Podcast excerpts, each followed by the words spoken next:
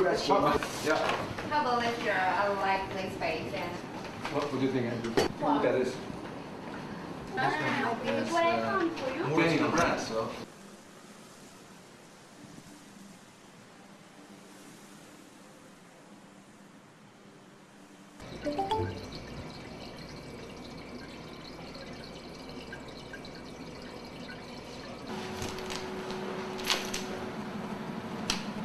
女生可以稍微再性感一点点。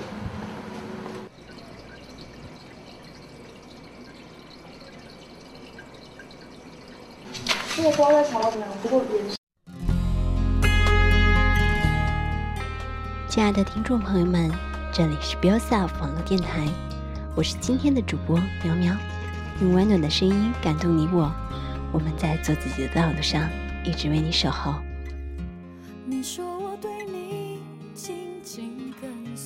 今天喵喵为大家选取的是来自于豆瓣公众微信账号上面前两天推送的这一篇。你遇上那个为你开锁的人了吗？想到你说最近选择一个人睡，我忍住眼泪，我尊重眼泪。朋友们都知道，我是个讲故事的人，所以很乐于把自己的故事讲给我听，因为故事有一些奇怪的功能：忘记、想起、疗伤、怀念过去、反思自己、打开心锁。今天这个故事主人公是个女孩，我们都叫她二两。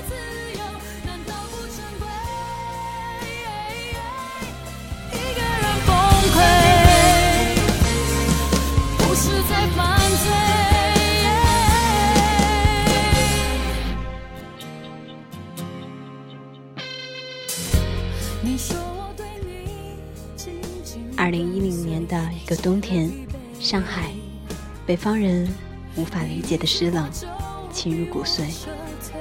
寒风中，二两衣衫褴褛，短头发散乱，睫毛膏化成一团，粘在脸上，抽泣着，艰难地走在马路上。前面的路很黑，后面的路也很黑。二两像一束跌落到黑洞里的光，辨不清方向。二两走出两步，高跟鞋折断，摔倒在地上。二两悲从中来，再也无法控制自己，脸贴在马路上，嚎啕大哭。一条流浪狗瘸着腿，鬼使神差的在二两身边停下来。趴在潮湿的马路上，吐着舌头。二两看着眼前那条流浪狗，就好像在照镜子。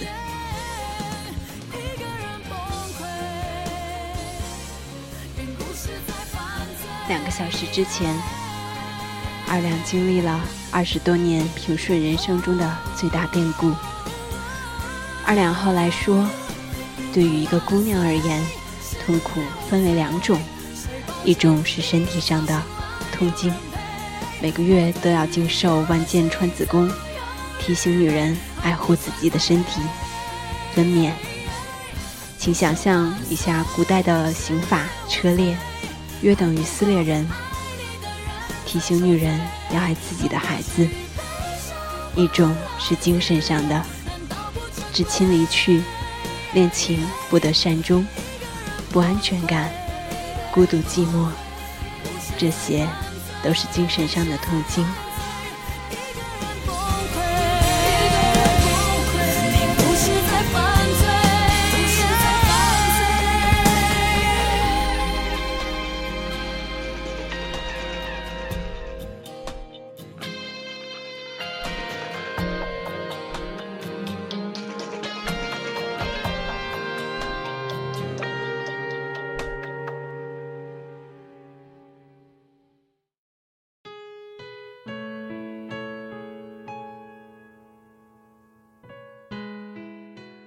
二两和相恋两年的男朋友木头，毕业之后来到上海。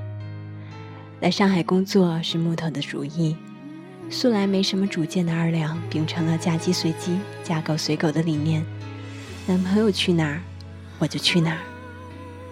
到了上海，租房子，为了省下中介费，两个人就在网上找房源。很快就在田林附近找到了一处房子，两室一厅，房间很狭小，隔壁住着一个女孩，很合意。经过一番收拾，倒也挺温馨。隔壁住的女孩叫蚊子，亲切友好，干净卫生，很好相处。二两打量着自己和木头的小窝，心里开出花来。新生活就要开始了吧？两个女孩很快熟识到了交换使用卫生巾的地步，偶尔也一起做饭，就在厅里看着电视吃完，三个人嘻嘻哈哈一阵，各自回房睡觉，日子安稳。二两和木头各自忙于自己的工作，毕业生初到上海。一方面觉得十里洋场繁华似锦，一方面又觉得失落。繁华毕竟离着自己遥远，每天两个小时在路上，八个小时在格子间。二两每个周末还要值班一天，工资不高，仅仅足够每个月支出支出，少有存款。生活单调，小窝成为二两最好的慰藉。女人就这样，有了男人，有了家，就忘了辛苦。晚上，二两和木头亲热的时候，二两努力压低声音，生怕吵到隔壁的蚊子。蚊子也常常打趣：“都听不见你的声音，你跟你男朋友每周几次啊？”二两就害羞的笑，不肯说。二两有时候偷偷问木头：“哎，你觉得我和蚊子谁好看？”木头调皮：“当然你好看。”两个人有时候也开玩笑。二两说：“你可不许背着我勾搭蚊子。”木头不以为然：“我有贼心也没贼胆啊，就算有贼胆也没时空空间啊。我们天天住在一起，我能干什么？”我倒想着双飞，二亮就笑着打木头。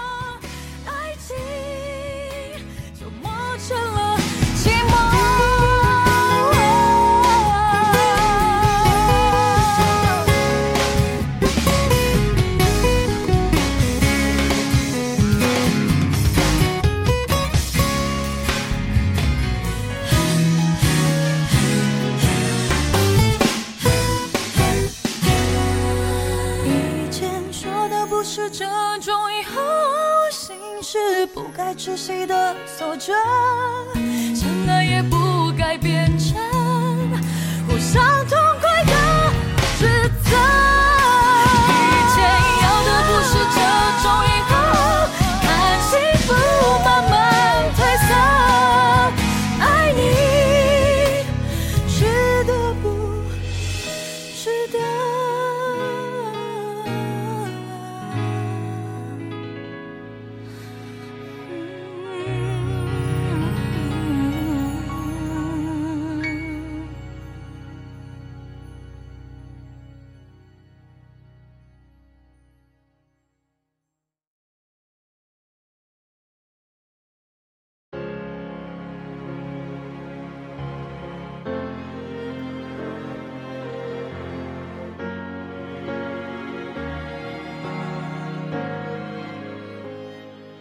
某日，二两在收拾床铺的时候，发现了几根长头发粘在枕头上。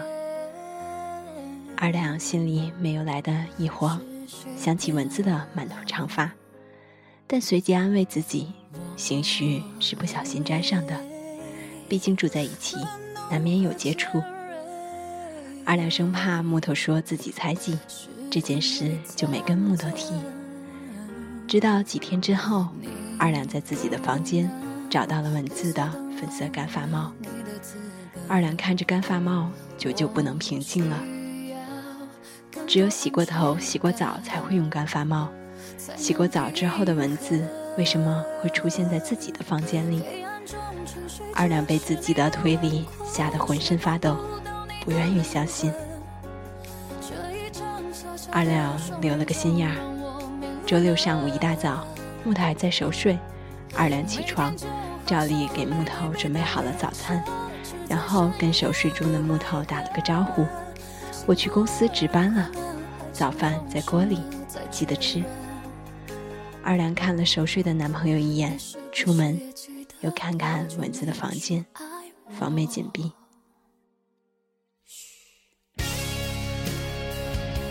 二两在楼下转了两圈，上楼开门。客厅里，蚊子的房间的门虚掩着，而二两和木头的房门洞开。二两艰难地移动着步子走进去，在二两和木头的床上，在二两亲自铺好的蓝色床单上，二两呆呆地看着正在床上缠绵的木头和蚊子。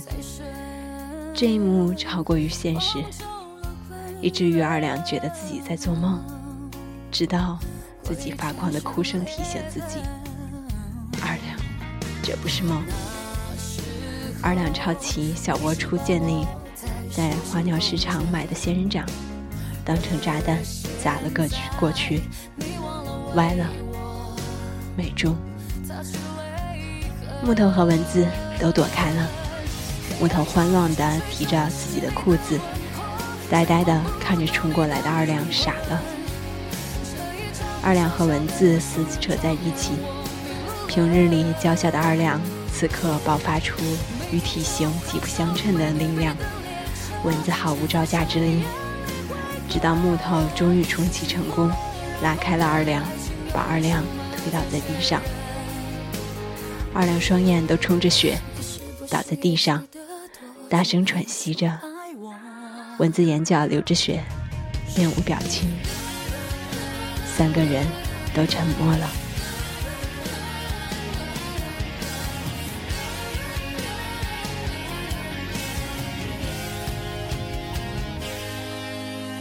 二两冲出去的时候，不想回头看，心里却期待着木头追出来，跪在自己面前，痛哭流涕说：“我错了。”我再也不敢了。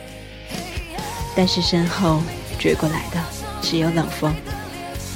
二两第一次体会到什么叫绝望。更可悲的是，二两脑海中不断还原着那些他没有见到的细节。三个人住在一起，木头和蚊子背着自己眉来眼去，甚至肢体接触。而自己就像个傻子似的蒙在鼓里，笑，可悲。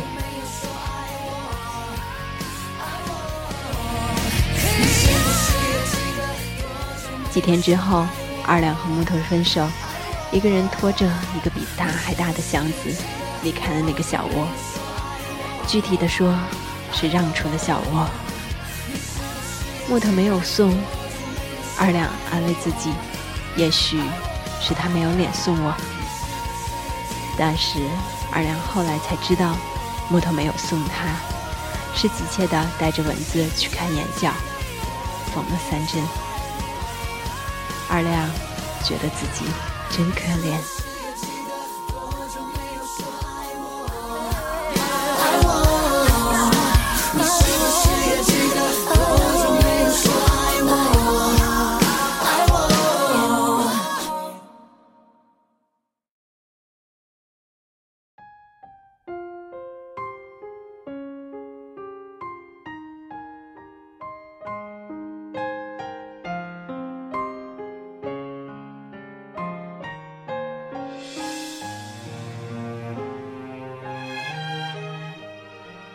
从那天开始，二两就开始了一个人在上海的生活。他在更偏远的地方租了一个狭窄的房子，房东把一个三居室分割成几间。大家虽然住在同一空间，但彼此很少说话，几乎从不往来。二两把那天遇到的流浪狗带回家，给它洗了澡，打了疫苗，取了个名字叫春天。二两说，最可怕的不是悲剧本身，而是悲剧之后真真切切的生活。这件事最大的后遗症就是，我心里的一把锁锁上了，钥匙丢了，锁孔焊死了。二两说，这应该是一种动物自我保护的应激反应，避免因为过大的痛苦而崩溃，就好像壁虎断尾，龙虾斩断自己的钳子。二两常常摸着春天的头说：“春天啊，春天，以后在上海，就我和你相依为命了，我就当你是我男的朋友了，你不会背叛我的，对吧？”春天享受着主人的抚摸，吐着舌头。